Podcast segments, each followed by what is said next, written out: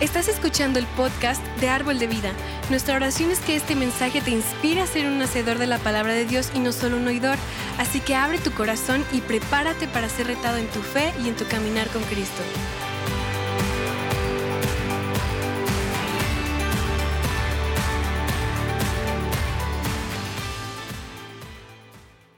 Es la segunda parte de nuestra serie y estamos hablando de, de cómo vivir una vida generosa es realmente la clave para vivir una vida bendecida. ¿Cuántas personas quieren vivir una vida bendecida? ¿Alguien? ¿Ya? La mayoría, unos dos que no. Y pero la semana pasada aprendimos que todo se trata de qué? De corazón. Cuando estamos hablando de vivir una vida bendecida, todo se trata del corazón. Entonces, eso es lo que tenemos que entender. Eso es lo más importante. Porque lo que muchos de nosotros hemos aprendido en el pasado es como, no sé cuántas personas han, escuchado de este término en las iglesias, esta frase, ah, para describir ah, como, la, doctrina de prosperidad. ¿Han escuchado eso ah, antes en, en sus iglesias? No sé. Ministros te gusta usar este, esta cosa, personas quejándose de los predicadores que están hablando de dinero, pero e, es, muy popular decir, no, nuestra iglesia es la iglesia que enseña la, la, doctrina de prosperidad. Y, uh, y tenemos, lo que tenemos que entender, tenemos que tener un balance cuando estamos hablando de los principios que vemos en la palabra, uh, que, que está diseñado para bendecirnos para ayudarnos en esta vida, porque en, cada cosa, no solamente en, doctrina o las iglesias, hay extremistas con ciertas cosas. Y eso ha, estado abusado mucho, este, este, tipo de enseñanza, pero ah, lo que vamos a hacer hoy es vamos a presentarlo en una manera muy práctica, ah, donde ustedes pueden entender todo lo que significa cuando hablamos de eso. Si es tu primera vez aquí hoy, lo siento, estás en medio de una serie y sí vamos a hablar de, dinero y otras cosas que vemos en la palabra, que es muy importante ah, entender si vamos a caminar en toda la plenitud de, Dios y lo que Él tiene para nosotros. Entonces, pero bueno, ah, yo creo que muchas veces lo que esos, esos predicadores ah, están enseñando cuando, cuando decimos la doctrina de prosperidad, Realmente lo que ellos están enseñando es, como una falsa doctrina de, cómo obtener, porque su, mensaje es como, ah, ¿sabes qué? Si, das, Dios va a bendecirte. Si das, si vas a dar a, la iglesia o diezmo o, lo que sea, Dios va a darte más dinero y cosas así. Eso es lo que enseña. Entonces, el motivo de muchas personas es que, ¿sabes qué? Voy a dar porque Dios va a darme algo. Y lo que aprendimos la semana pasada es que eso no es como funciona, porque todo se trata del corazón, ah, ¿verdad? ¿Sí o no? Y la verdad es que puedes dar con el corazón equivocado y dar y dar y dar y Dios no te responderá. Él solo responde a dar cuando tienes el corazón correcto. ¿Hello? Amén o ouch. Está muy callado aquí. ¿Qué pasó? Así que hoy voy a convertir lo que creo que es otro componente clave de caminar en la bendición de Dios sobre nuestra vida. Ah, quiero hacer esto hoy. Lo que vamos a hacer es vamos a, vamos a recibir la ofrenda al final del servicio porque quiero darles a todas la oportunidad de poner en práctica lo que vamos a estudiar hoy. Entonces me siento que tenemos que hacer, me siento que hay personas ah, que hoy van a, van a dar cuenta o van a tener la revelación de, o se cae el 20, que, ah, ok, entiendo, sí, cuenta conmigo, voy a hacerlo. Y eso es lo que quiero esta semana. Ah, vamos a hablar de una prueba que todos enfrentamos como creyentes, como seguidores de Dios, seguidores de Cristo. ¿Y cuántos, seguidores tenemos esta mañana o esta tarde? Ya la mayoría de los seguidores de Satanás. Y bueno, a lo largo, quiero decir, a lo largo de vida, de la vida, enfrentamos numerosas pruebas que desafían nuestro amor, carácter, integridad y, y ah, resiliencia. Y estas experiencias tanto, tanto grandes como pequeñas, ayuden a, moldear, formar quienes somos. Ponen a prueba nuestros valores y deberían conducirnos, dirigirnos al crecimiento personal. Y pues, y no me refiero necesariamente cuando hablo de pruebas, no, no me refiero necesariamente a una situación difícil. Y pues de lo que me refiero son a las pruebas que enfrentamos y que demuestran quiénes somos, quiénes somos en nuestra fe, en nuestro corazón. Por ejemplo, en un matrimonio se nos aprueba para elegir el amor sobre el orgullo, la fidelidad y la lealtad sobre el egoísmo y nuestras propias necesidades y deseos. Y pues, y continuamente se nos pone a prueba nuestra disposición a sacrificarnos por el bienestar y la felicidad de alguien a quien amamos. En integridad, carácter, es a través de, estos desafíos que nuestro, nuestro carácter se refina y nuestro amor se solidifica. Y pues en nuestra relación con Dios hay algunas áreas clave en las que somos probados. Áreas que verdaderamente definen nuestra fe en Él, nuestra confianza en Él, nuestro amor por Él y nuestro compromiso con su plan para nuestra vida. Y pues lo enfrentamos diariamente, muchas cosas, muchas pruebas. Y, y, sabías que la mayoría de los creyentes no saben esto, que Dios, no un hombre, no un predicador, sino Dios estableció una prueba para todos sus hijos. Una prueba. Y haces esa prueba cada vez que te pagan.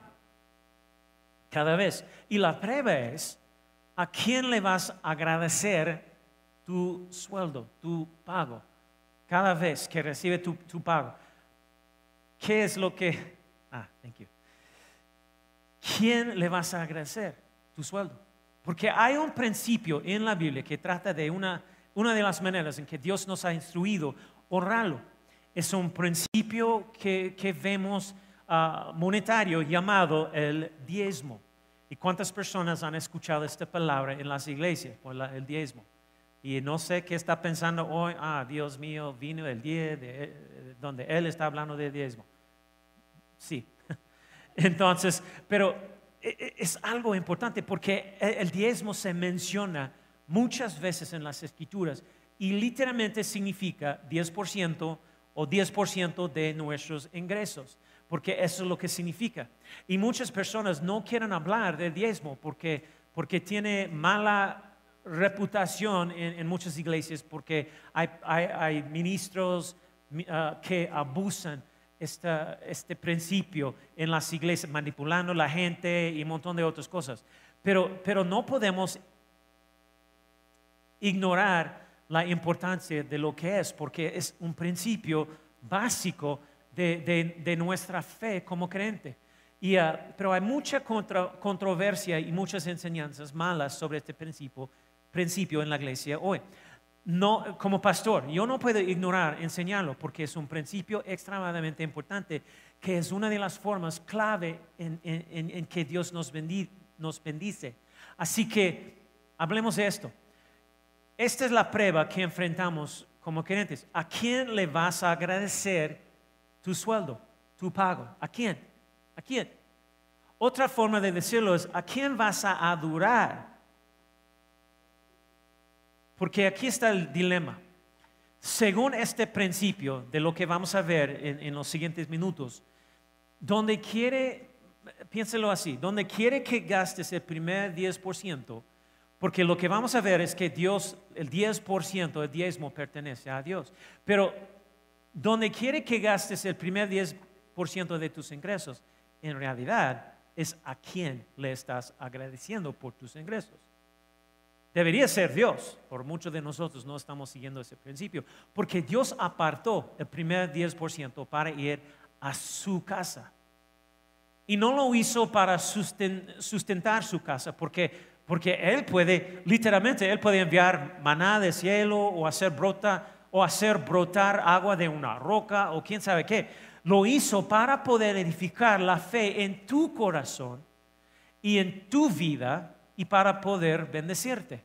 para poder realmente abrir las ventanas del cielo sobre ti. Por eso lo hizo. Lo hizo para poder edificar tu fe en tu corazón y en tu vida y poder bendecirte. Entonces, haces una prueba cada semana. Porque Él quiere ver si tú crees que el 90% con la bendición de Dios llegará más lejos que el 100% sin ella entonces te hace una prueba. En otras palabras, e, en otras palabras, si no le das el 10% de lo que le pertenece a Dios, entonces tú estás eligiendo vivir con el 100% de tu sueldo y Él no puede bendecirte de la manera que quiere bendecirte. Pero si eliges darle su 10% y te quedas con el 90% de, de sus ingresos, uff, híjole, Dios puede derramar su bendición sobre ti, tal como vemos en Malaquías eh, y lo que vamos a ver en un, minuto. Así que digámoslo de esta manera, ¿a quién le agradeces? Cuando te paga. ¿Le agradeces a Banorte? En otras palabras, ¿a quién le pagas primero? Porque el primer parte, cada vez que me pagan, yo va para mi casa espiritual, la casa de Dios, el templo de Dios. Y, para mí es árbol de vida. Y pues, hagamos una encuesta. ¿A cuántos de ustedes les pagan cada semana? ¿A ah, pocas personas. ¿A cuántos de ustedes les pagan dos meses al, mes? Dos veces al mes. ¿Ya? ¿Más? ¿Y a cuántos de ustedes les pagan una, una vez al mes? Casi nadie está levantando sus manos, en, sus manos en ninguna de las preguntas. ¿Cuántos de ustedes nunca les pagan? Lo siento. La gente, ah, mi gente, la gente de mi esposa, no sé. Lo siento. Y pero si te pagan, tendrás que hacer una prueba. Y esa prueba es ¿qué haces con el primer 10%? El diezmo. Así que permítame mostrárselo y permítame mostrarles un pasaje de, de, Malaquías 3, que es probablemente el, el, pasaje más famoso sobre el diezmo. Y porque la palabra diezmo proviene de una palabra hebrea y significa décimo, 10%. Y ya lo mencioné. Pero Malaquías 3 Vamos a comenzar, empezar en el versículo 6, donde dice, 6 ah, a 12, donde dice, porque yo, Él, ¿quién? Señor, no cambio. Comienza, comenzamos hablando de diezmo con este, eh, este hecho, es que el, el hecho de que Dios no puede cambiar. Es lo que está diciendo al principio de lo que vamos a, de donde vamos a hablar del diezmo. Dios, Dios, Dios no puede cambiar. ¿Por qué? No puede cambiar, e, es, perfecto, no puede cambiar, es, es, imposible. Es importante que sepas que el Dios que creó el diezmo, estableció el diezmo, no puede cambiar. Un hombre, un hombre no empezó esto, el diezmo. Por cierto, se les voy a mostrar hoy, como 500 años, años antes de la ley, cuando, cuando fue cuando vemos ejemplos de, eso y aún más, de hecho. incluso puedo darles una analogía en el jardín de Edén, donde Dios dijo, hey, pueden comer de todo árbol excepto este, ese es mío, y eso es lo que Dios dijo. Puedes hacer lo que quieres con el 90%, pero el 10% es mío, es mío. Y les voy a mostrar la escritura donde dice el diezmo de todo es mío, es lo que Dios dice. Y hoy les mostraré las escrituras, porque yo, el Señor, no cambio, dice la escritura. ¿Están todos de acuerdo en que Dios no, cambia? Porque Jesucristo es el mismo ayer, hoy y por los siglos. Bueno, así que es, lo que tenemos que entender. Hay muchos, muchas malas enseñanzas, muchos argumentos en contra de diezmo. Muchas personas, y, lo más popular ahorita en contra de eso es simplemente, ah, sabes que el diezmo fue parte de, la ley, ah, de la ley del Antiguo Testamento, de la ley del Antiguo pacto antes de que Cristo vino para nosotros. Y ahorita con Cristo, ahorita estamos bajo un nuevo pacto, nuevo, nueva ley del amor y gracia por medio de Cristo, de Cristo. Y la ley antiguo, el, el, ah, antiguo pacto no aplica hoy en día, entonces no tengo que diezmar, no tengo de hacer tantas otras, otras cosas porque, bueno, es su argumento. Y, uh, pero Así que deja de decirme que eso es en el Antiguo Testamento o eso está bajo la ley. Porque diezmar es uno de los, ah, eh, lo, que, lo que dije, uno de los argumentos que las personas uh, le gusta decir en contra de eso. Y ah, le gusta decir que el diezmo era parte de la, ley antigua y no aplica hoy en día. Pero bueno, piensa, piensa en los diez mandamientos, porque los diez mandamientos son parte de la ley del Antiguo Testamento. El el ah, antiguo pacto. ¿Verdad? Todos están conmigo. ¿Están siguiéndome? Fue parte de la ley de los israelitas, el antiguo, el, ah, antiguo pacto. Pero ¿sabes qué más había bajo la ley? No matar. Entonces, ¿crees que ahora, porque estamos bajo nuevo pacto y no antiguo pacto, la ley de gracia del amor de Cristo Jesús, ¿crees que ahora ah, puedes matar personas? ¿Alguien? No, es una locura pensar así. No cometes adulterio. Eso estaba bajo la ley antigua. ¿Crees que podemos hacer eso ahora, hoy en día? No, no deberías. No robar. ¿Crees que puedes robar ahora? No mentir. ¿Crees que está bien mentir ahorita en, en el nuevo pacto?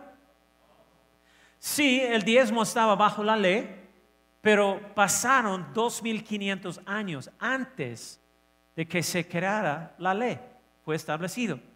Y pues también fue después de, la ley. Son 41 veces en la Biblia la palabra diezmo. Y más de la mitad de ellos no están relacionados con la ley. Más de la mitad que fue mencionado en las escrituras. Entonces, y, está incluso en el Nuevo Testamento ocho veces. Y, y, una de esas veces Jesús estaba hablando de eso. Pero miren lo que dice, vamos a regresar a la escritura. Dice, porque yo el Señor no cambio. Por eso ustedes, oh hijos de Jacob, no han sido qué? Consumidos. Eh, yo, yo, yo quiero explicar esa parte porque creo que es divertida. Porque eso es lo que dijo el contexto aquí. Él está diciendo, hey, no cambio. Dios está hablando, no cambio. Y esa es la razón por la que no te, he matado todavía.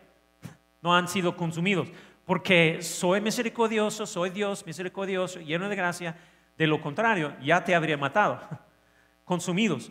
Eso es lo que él estaba diciendo aquí. Yo creo que es divertido para, para escuchar a Dios hablando así. Hey, ¿sabes qué? Ustedes. Y, y uh, no cambio, soy misericordioso, lleno de gracia, por eso no, no han sido consumidos. Entonces, pero mira lo que dice versículo 10, 7. Ah, dice, desde los días de sus padres se han apartado de mis leyes y no las han guardado. Y para todos los que les gusta estudiar la Biblia, se han apartado de mis leyes y no las han guardado. E, esta frase en el idioma original que fue escrito originalmente del Antiguo Testamento, el hebreo, significa, te has alejado de mis principios de comportamiento ordinario para mi pueblo. Y este pasaje hablará sobre el diezmo en, los próximos versículos, en todo este pasaje, vamos a ver. Entonces lo que está diciendo e, es que, hey, has hecho, has hecho caso omiso de mis principios en tu vida. Y pues el diezmo es un principio ordinario de conducta para mis hijos. Y lo mismo ocurre con otros principios de la vida, principios ordinarios. Por ejemplo, ya hemos hablado de, los diez mandamientos. E, es un Dios está diciendo, hey, es un principio ordinario para mis hijos no cometer adulterio. eso es normal. Ahora eh, eh, entendemos, hay, hay, cosas que suceden, pero es un principio ordinario. Y Él está diciendo más o menos, Él quiere que nosotros vean que para mis hijos es un principio común, ordinario, no mentir. E, eso es normal para los creyentes. Para ellos es un principio común, común, ordinario, no robar. Para ellos es un principio común, ordinario, no asesinar a nadie. Ese es un principio ordinario, es lo que Dios está diciendo. Es un principio común que los hijos de Dios le, le devuelven el diezmo. Eso es lo que esta, este pasaje nos va a decir. ¿Tiene sentido? ¿Están conmigo? No quiero ser tan complicado, pero entonces lo que Dios está diciendo aquí es, y todo este pasaje del que estamos a punto de hablar, es, es el diezmo es el contexto aquí, en, los versículos aquí. Está diciendo que esto es algo normal para mi pueblo. Eso es simplemente normal, conducta. Se han apartado de mis leyes y no las han guardado. Vuélvense a mí y yo me volveré a quién. Ustedes, ha dicho quién? El Señor, Dios, Dios está hablando. Él no puede cambiar. Pero ustedes, miren lo que dice, pero ustedes dijeron, ¿en qué nos hemos de mover? Y Dios dice, ¿sabes qué? Me alegra que lo hayas preguntado. Eso es lo e, es, Dios está hablando aquí. Miren lo que dice el versículo 8. ¿Robará, ¿Robará el hombre a Dios? Pues ustedes me han robado. Pero dicen, ¿en qué te hemos ah, robado? En los qué? Y en las ofrendas. Ah. Ahora, quiero que recuerden esto porque vamos a volver a eso, porque nunca pude entender. Ah, obviamente entiendo cómo Dios designó el 10% para, para Él.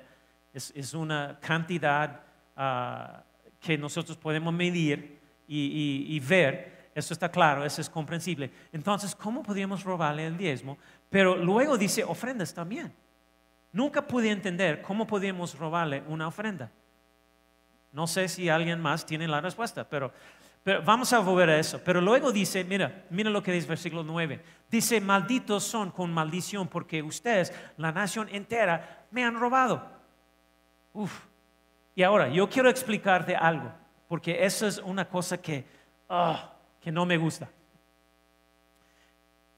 Porque es, es muy mal entendido. Y muchos pastores, muchas iglesias, lo siento, pero usan esa escritura para manipular a la gente, para sentirse culpable, algo así. Ah, yo no quiero robar a Dios.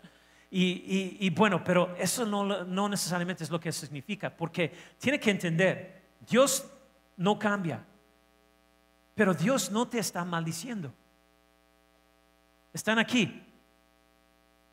Dios no te está maldiciendo, porque muchas personas dicen que, hey, ¿sabes qué? Si, si tú no más ¿sabes qué? Dios va a maldecirte va a estar afuera de protección de Dios y bla, bla, bla. Y alguien ha escuchado eso antes predicado. Eso no es, no es lo que eso significa. Porque Dios no está maldiciendo a nadie. Y no eres mala persona si no diezmas. Si no crees lo que dice la palabra de Dios sobre el diezmo, hey, eso es entre tú y Dios, pero no eres una mala persona si no. Y Dios no está maldiciéndote.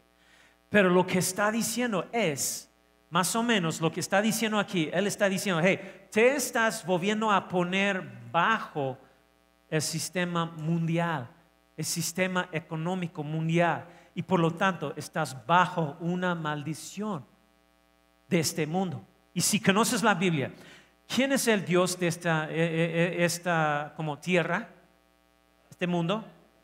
El diablo, Satanás. Cuando Adán y Eva pecaron, le entregaron sus derechos como gobernantes de esta tierra al diablo. ¿Recuerda la historia? Y el diablo maldijo este planeta con enfermedad, pecado, todo tipo de maldad, porque todo el mundo está bajo de, sistema ah, ah, gobernado bajo del sistema del mundo de, más o menos que es maldito. Y por eso vino Cristo Jesús, para que tengamos poder y autoridad sobre el diablo. Pero esta tierra todavía es del diablo y está maldita por eso. Gracias a Dios, por la sangre de Jesús, nosotros tenemos poder, autoridad sobre el enemigo. Amén. Entonces, Él tiene que obedecernos y tenemos autoridad sobre Él, pero el mundo, la tierra, eh, pertenece al Dios de este mundo. La escritura dice que es el diablo. Entonces, Dios está diciendo, hey, tengo todo un sistema económico bíblico y cuando diezmas, eso te pone bajo la bendición, bajo mi economía, mi sistema económico. Entonces, él, él está diciendo, hey, malditas son con maldición. No dice, hey, te estoy maldiciendo. Él dice que al no diezmar te estás volviendo a poner voluntariamente bajo un sistema económico maldito. Entonces, mira lo que dice, porque ustedes, la nación entera, me han robado. Versículo 10 dice, traigan todo el que diezmo al tesoro. Ahorita esa es la iglesia local, otras traducciones dicen el templo. Traigan todo el diezmo al tesoro y haya alimento en mi casa. Y probablemente el comentario número uno que escucho sobre nuestra iglesia es este. Y espero que eso, eso es su experiencia, eso es su experiencia. Que te alimenten en árbol de vida. Te alimenten con la palabra en esta iglesia. Amén. ¿Están aquí? Espero que sí. ¿Dónde está? Y con nuestro ministerio de niños, jóvenes, hombres, mujeres, cada te alimenten con la palabra en esta iglesia. Espero que esa sea tu experiencia. Pero, pero dice, traigan todo el diezmo del tesoro y hay alimento en mi casa, o podemos decir hoy en día alimento espiritual a esta casa, en árbol de vida. Pruébenme, y me encanta esa siguiente parte, dice, pruébenme en esto, ha dicho a él, ¿quién? Señor, Señor. Dios dice eso. Esa es la única vez en la Biblia donde Dios nos dice que, que, lo, que lo probemos. Él está hablando del diezmo. Básicamente está diciendo, eh, eh, eh, ok, te desafío, te reto, dame el 10% y mira qué pasa, te reto, pruébame en esto. Me siento muy, muy viejo diciendo eso, pero yo he crecido en el ministerio, más o menos. Mis papás eran pastores, pero tenía 15 años cuando mis padres comenzaron Árbol de Vida Texas. Y pues entonces llevo 42 años en el ministerio, 24 años como pastor. Y solo he escuchado dos, dos testimonios sobre el diezmo, 42 años. Todos los diezmadores tienen el mismo testimonio y todos los que no diezmen tienen el mismo testimonio. Y pues, y nuevamente no estoy tratando de hacerte sentir mal si no eres diezmador cada uno se encuentra en, un lugar diferente en su crecimiento, en lo que nos enseña la palabra de Dios. Pero, pero eso es lo que todos los diezmadores me han dicho durante más, de 40 años que, que he escuchado. Su testimonio es el mismo. ¿Sabes qué? Estamos muy bendecidos. Estamos muy bendecidos. Y pues desde que comencé a diezmar me siento muy bendecido. Y probablemente los que son diezmadores hoy en día pueden decir igual, ¿sí o no? Y pues todos los que no diezmen me dan el mismo testimonio también. Pastor, no puedo darme el lujo de diezmar. Me, encantaría diezmar, pero, pero no puedo darme el lujo de hacerlo. Y por favor, escúchenme. Nunca podrás darte el lujo de diezmar hasta que lo hagas. Entonces nunca podrás permitírtelo porque estás bajo un sistema económico controlado por el enemigo un sistema maldito, más o menos. Y tan pronto como empieces a querer dar algo, eso sucede todo el tiempo a, la iglesia, de repente tu lavadora se estropeará. Como, Dios mío, tu coche se descompuso o algo sucederá y tendrás que gastar todo tu dinero en eso porque estás operando bajo el sistema económico equivocado. Necesitas someterte al sistema económico de Dios. Y, eso es lo que él dice que sucederá si diezmas. Mira lo que dice, pruébame en esto, ha dicho el Señor, pruébame, diezmas. Y pruébame, ha dicho el Señor de los ejércitos, si no les abriré las ventanas de los cielos y vaciaré sobre ustedes bendición hasta que sobreabunde. ¿Cuántos quieren vivir así? Amén. Ya la mayoría, uno, dos, que, ah, yo quiero ser pobre. Dios quiere ayudarte. Y, no necesariamente económicamente, financieramente, pero es, es, un parte de todo el paquete. Y, pero me encanta eso porque, porque hay más, hay más aquí. Ah, les abriré las ventanas de los cielos y vaciaré sobre ustedes bendición hasta que sobreabunde. Y hay más, es como uno de esos, de infomerciales. y si llamas ahora, a causa de ustedes, increpará también el devorador para que no les consume el fruto de la tierra ni su vida en el campo se quede estéril. Está hablando aquí de tu ingreso, tu, tu, trabajo. Eh, ¿Ha dicho quién? El Señor. El Señor, es Dios. Dios va a hacer esto por ti porque eres diezmador.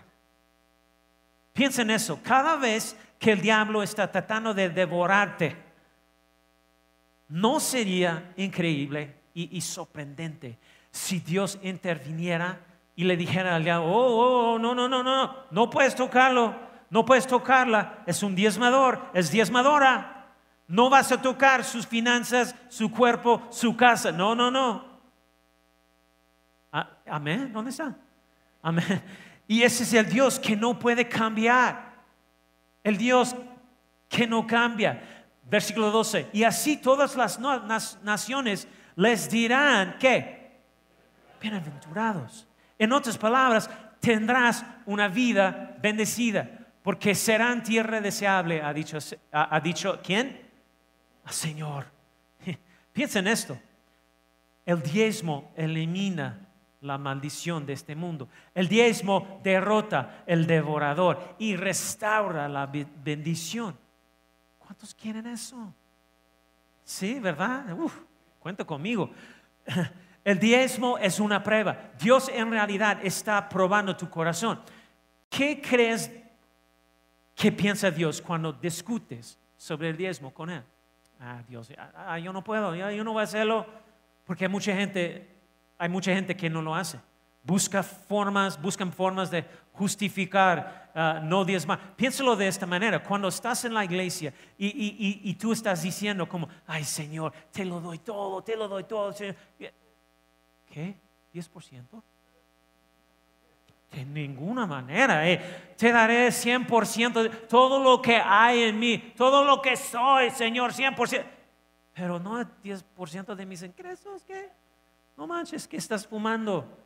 Entonces, ah, es, es, una prueba, es una prueba. Ok, ¿sabías que el número 10 representa pruebas en toda la Biblia?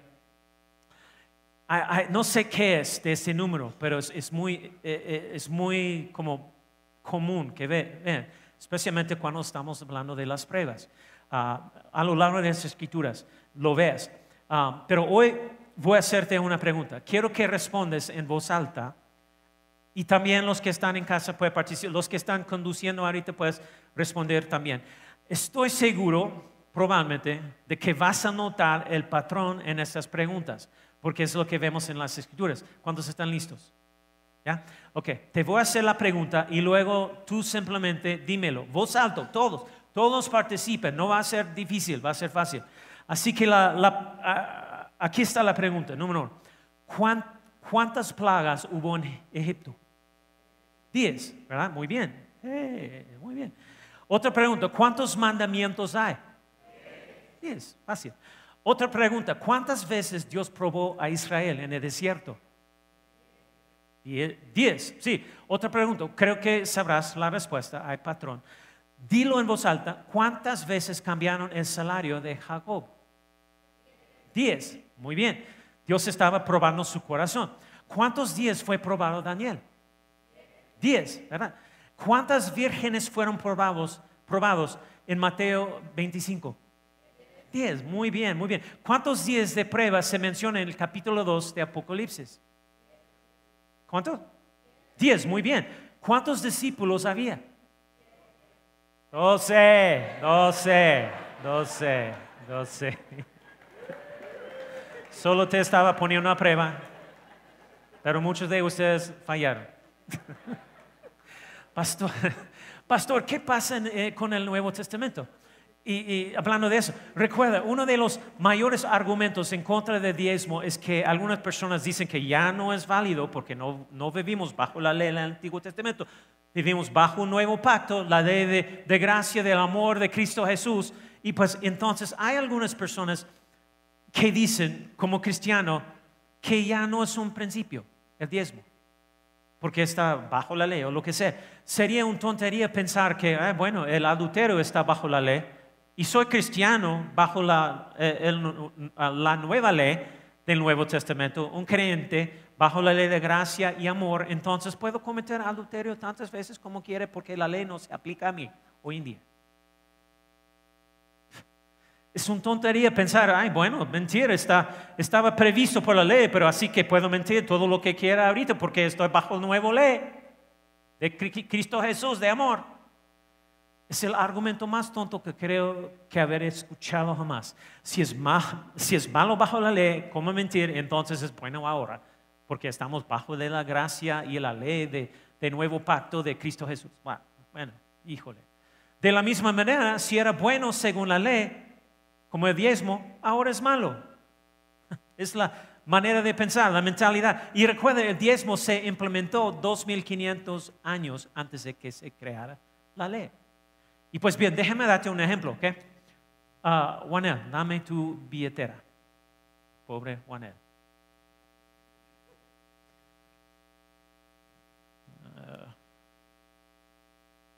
Uh, uh, dinero. Me gusta. Me quedaré con ese billetero porque robar está bajo la ley, no aplica hoy. Uh, basura. Uh, tarjeta. BBVE. ¿Ah? Visa. Tengo visa. Wow. Jackpot. Lotería. Otro tarjeta. ¿Cuál es el máximo de tu crédito? Uh, uh norte. norte. Creencia de qué es? Para votar. Ah, basura. Bueno, bueno. es, lo mío ahorita, porque este billetera, porque robar está bajo la ley, no aplica hoy. Y, soy cristiano, estoy bajo gracia, la, nueva ley de amor de Cristo Jesús para poder ah, quedármelo. ¿Tiene sentido eso? No, claro que no. Tenemos que entender, ah, cuando estamos hablando de, diezmo, es, número uno, el diezmo es una prueba. Número dos, el diezmo es, es bíblico. Es bíblico. La mayoría de la gente no cree que sea bíblico. No, no, vamos, a, no vamos a mirar las 41 veces que se menciona. Pero, pero mira lo que dice Génesis, capítulo 14, versículo 18 a 20. dice, también Melquisedec, rey de Salem, quien era sacerdote de Dios Altísimo, sacó pan y vino. Esta escritura está muy interesante, tiene, tiene una historia muy, muy padre. Este es el primer ejemplo o analogía de, como la Santa Cena en la Biblia.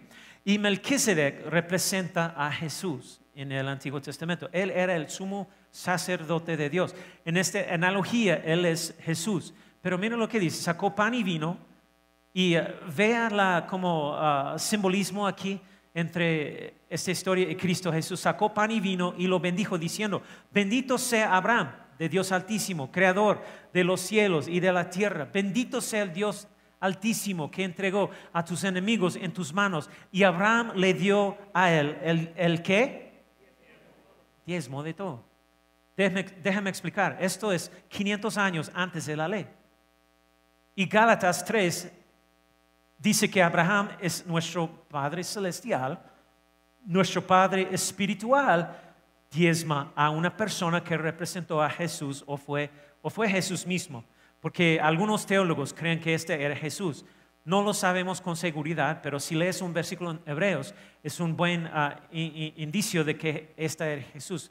Ah, es muy interesante, mira lo que dice. Se trata, este versículo en Hebreos, capítulo 7, versículos 2 y 3, es hablando de este versículo en Génesis. Pero mira lo que dice, y notan lo que está diciendo. Asimismo le dio a Abraham los, los qué? Diezmos de todo. En primer lugar, su nombre significa rey de justicia. Y también era rey de Salem, que significa rey de paz. Y esa es la parte que es muy interesante, que muchos piensan que está refiriendo a Jesús, uh, Melquisedec. Sin padre, ni madre, ni genealogía, no, no tiene principio de Dios, ni fin de vida y en esto se asemeja al Hijo de Dios, en que permanece sacerdote para siempre. Estamos viendo los diezmos. E, eso es realmente interesante. Y sin embargo, Abraham diezma 500 años antes de que, se, antes de que esté en la ley. Génesis capítulo 28, ah, versículo 22. Estos son 420 años antes de la ley. Está hablando de Jacob. Pero miren lo que dice. Dice, esta piedra que he puesto como señal será una, ¿qué? Casa de Dios, la iglesia, y de todo lo que me des, sin falta, apartaré el qué? Diezmo para ti.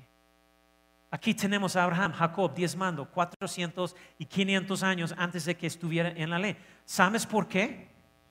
Porque el asesinato estaba mal como 2500 años antes la ley, cuando Caín mató a Abel.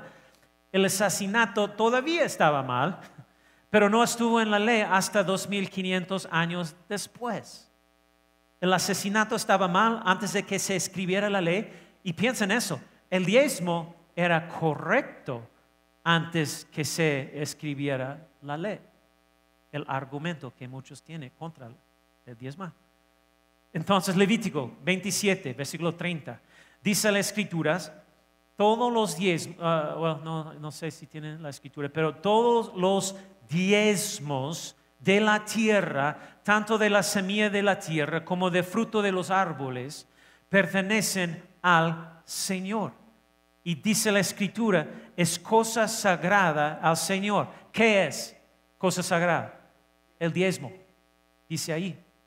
Deuteronomio, versículo 26, versículo 1, 2. Dice, cuando hayas entrado en la tierra que el Señor tu Dios te da por heredad, más o menos esto representa el momento que te conviertes en cristiano y has tomado posesión de ella y la habites, entonces tomarás de las primicias, está hablando aquí de, eso no es el diezmo, pero les mostraré en un momento donde se usa la palabra diezmo, pero tomarás de las primicias de todos los frutos que saques de la tierra, o en otras palabras, tomas la primera parte de tus ingresos que el Señor tu Dios te da, o del trabajo que el Señor te dio, Mira lo que dice, las pondrás en una canasta e irás al lugar que el Señor tu Dios haya escogido para hacer habitar ahí su nombre.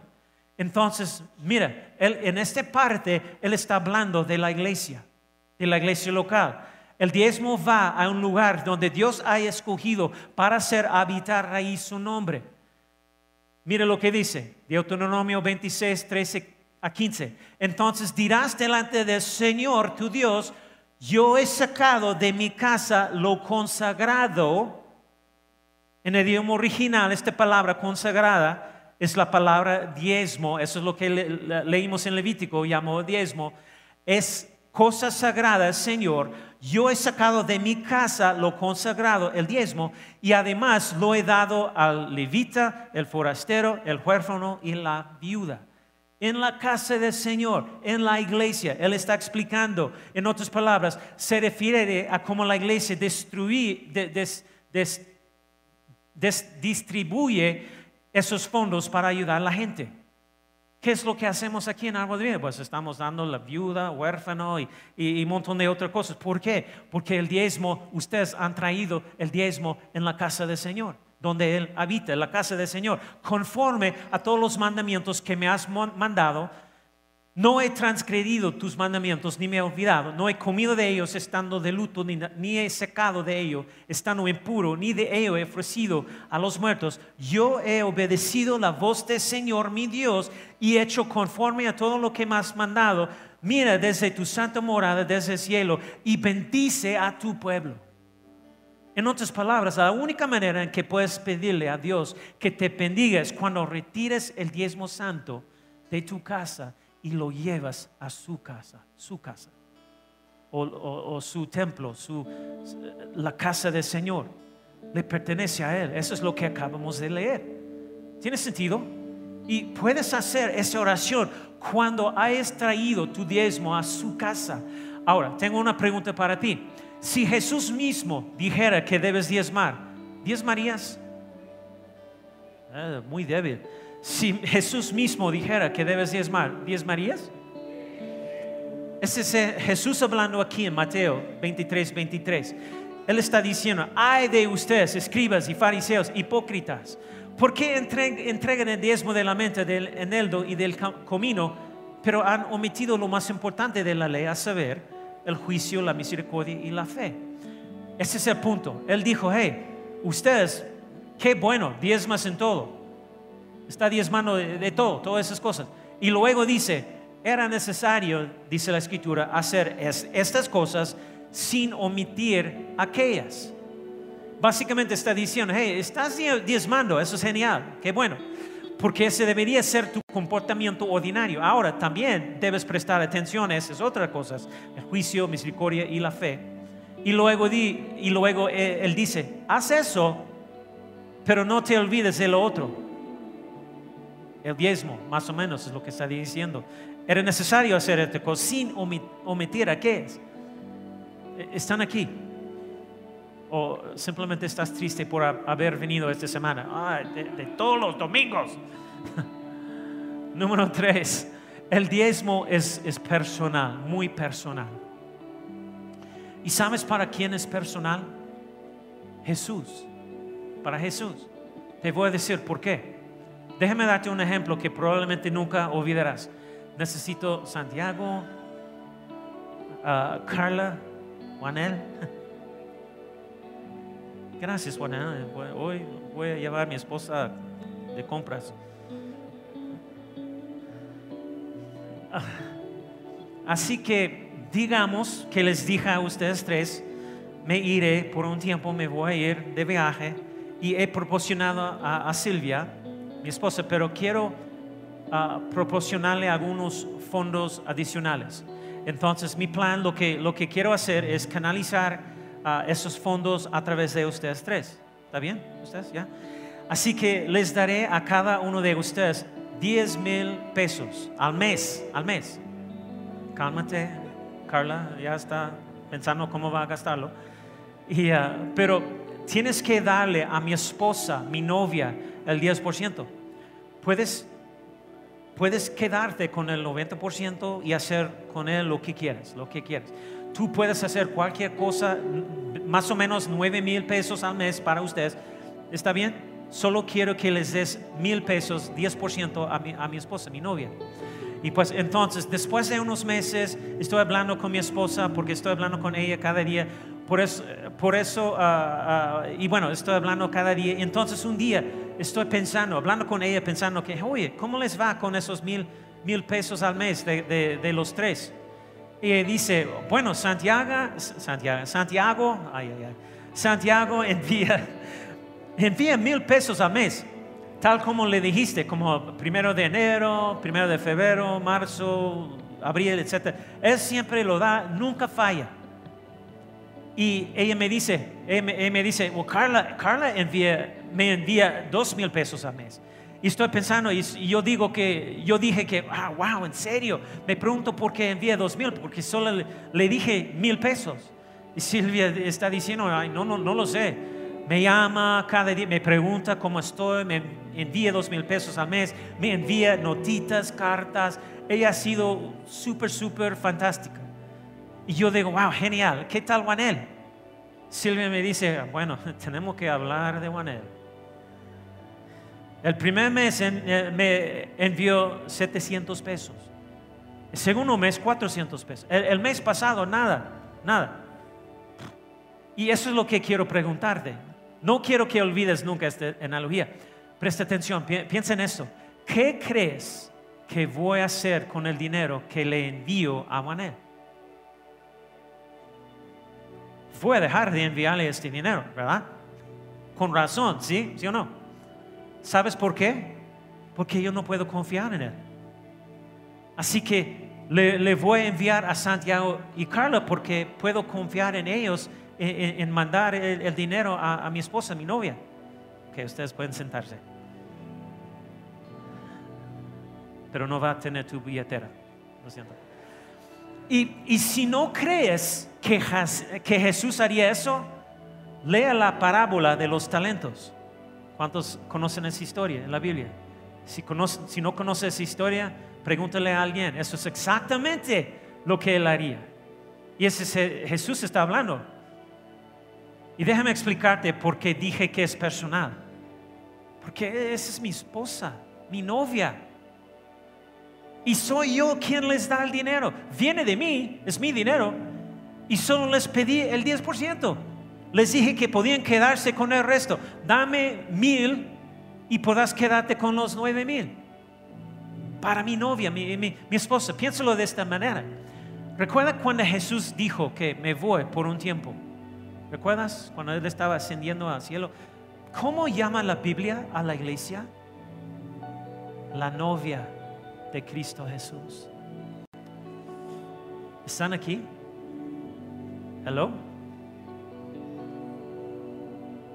La novia de Cristo. Entonces el diezmo es un poco más personal para Jesús de lo que pensabas. Ahora, déjenme mostrarles una cosa más. ¿Cómo podría Dios decir que le estamos robando cuando Él es dueño de todo?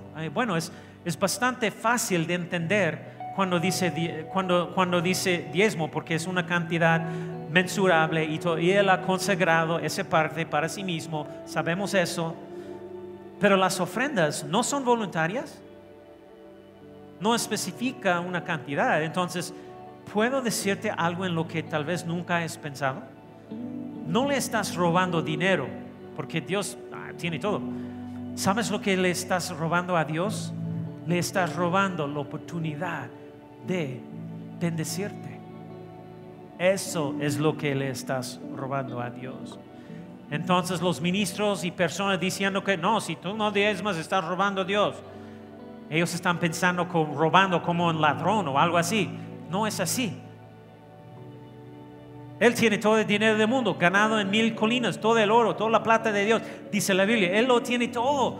Entonces cuando Él está tan molesto que dice, hey, yo no cambio, Sigo siendo misericordioso, generoso, por eso aún te, no, no te he consumido, pero has ignorado mis principios ordinarios, como Malaquías 3 está diciéndonos. Y dijeron, ¿qué principios ordinarios hemos abandonado? Él dice, devolverme el primer 10% de las ofrendas y lo que haces es robarme la oportunidad de abrir sobre ti las ventanas de los cielos y reprender el devorador y bendecirte. Me estás robando. Así es como se roba a Dios. Piénselo. Me estás robando la oportunidad de bendecirte. Porque simplemente no confiarás 41 veces en la Biblia que dije que me devolvieras el primer 10% de tus ingresos. Aleluya. Está conmigo. ¿Entiendes? Vamos a orar. Cierren sus ojos. Aleluya. Aleluya. Aleluya. Aleluya. Gracias Señor por la revelación de todo lo que eso significa para nosotros. Queremos ser obedientes Señor y vamos a hoy, vamos a hacer un nuevo día para nosotros a implementar, poner en práctica ese principio tan importante en nuestras vidas. Y nuestra actitud no es dar para recibir, es simplemente es dar porque te, te honramos, porque te amamos. Es una prueba de nuestra fe en ti como nuestro proveedor. Queremos pasar la prueba, queremos decir, sí Señor, creo que tú vas a cuidar de mi familia. Aleluya. Estoy predicando esta serie porque Dios me lo dijo específicamente. Han pasado tres años desde que prediqué esta serie. Pero Dios implementó el diezmo no para su beneficio, sino para tu beneficio. Y mientras oramos, quiero que, vengan los mujeres. Quería hacer esto después del mensaje porque yo sé que muchos de ustedes quieren ser parte de lo que acabamos de aprender hoy. Aleluya y vamos a aplicar lo que hemos aprendido hoy. Porque Dios quiere hacer algo poderoso en tu vida.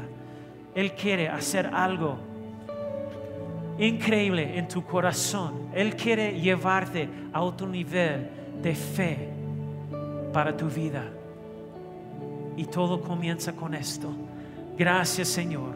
Queremos participar. Gracias Señor. Dios no maldice a nadie. Eso no es quien Él es, pero entiende. Tú quieres ser una parte del sistema económico de Dios, no del mundo. Porque el plan económico de Dios siempre es bendito. Sé que algunos han luchado con este principio. Haz de hoy el día en que probaste a Dios como Él dice en su palabra. Deja que hoy sea el día en que enfrentas esta prueba de fe con valentía y confianza. Gracias Señor.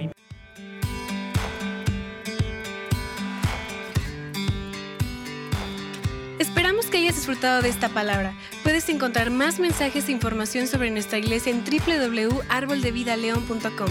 Queremos invitarte a que nos visites en Boulevard San Juan Bosco 3026, Colonia Cañada del Refugio, o vernos en nuestra página de Facebook Iglesia Árbol de Vida. Una vez más, gracias por escucharnos.